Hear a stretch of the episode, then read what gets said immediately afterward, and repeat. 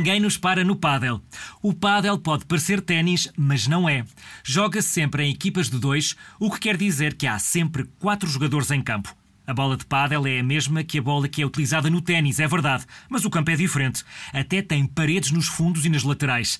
Ao tocar nas paredes, aquela bola voa, salta, cada vez com muito mais energia e em todas as direções. Isso faz com que os jogadores tenham de estar muito atentos e de reagir depressa.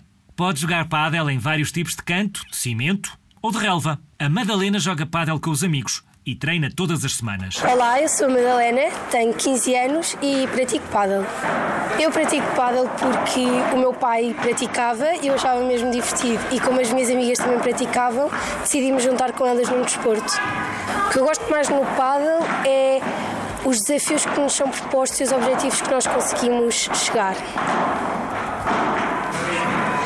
O que gosto menos no paddle é quando está a chover e ficamos todos no mesmo campo de paddle. Eu treino paddle duas vezes por semana. O meu principal conselho é virem experimentar uma aula porque vão adorar o desporto e tragam os vossos amigos.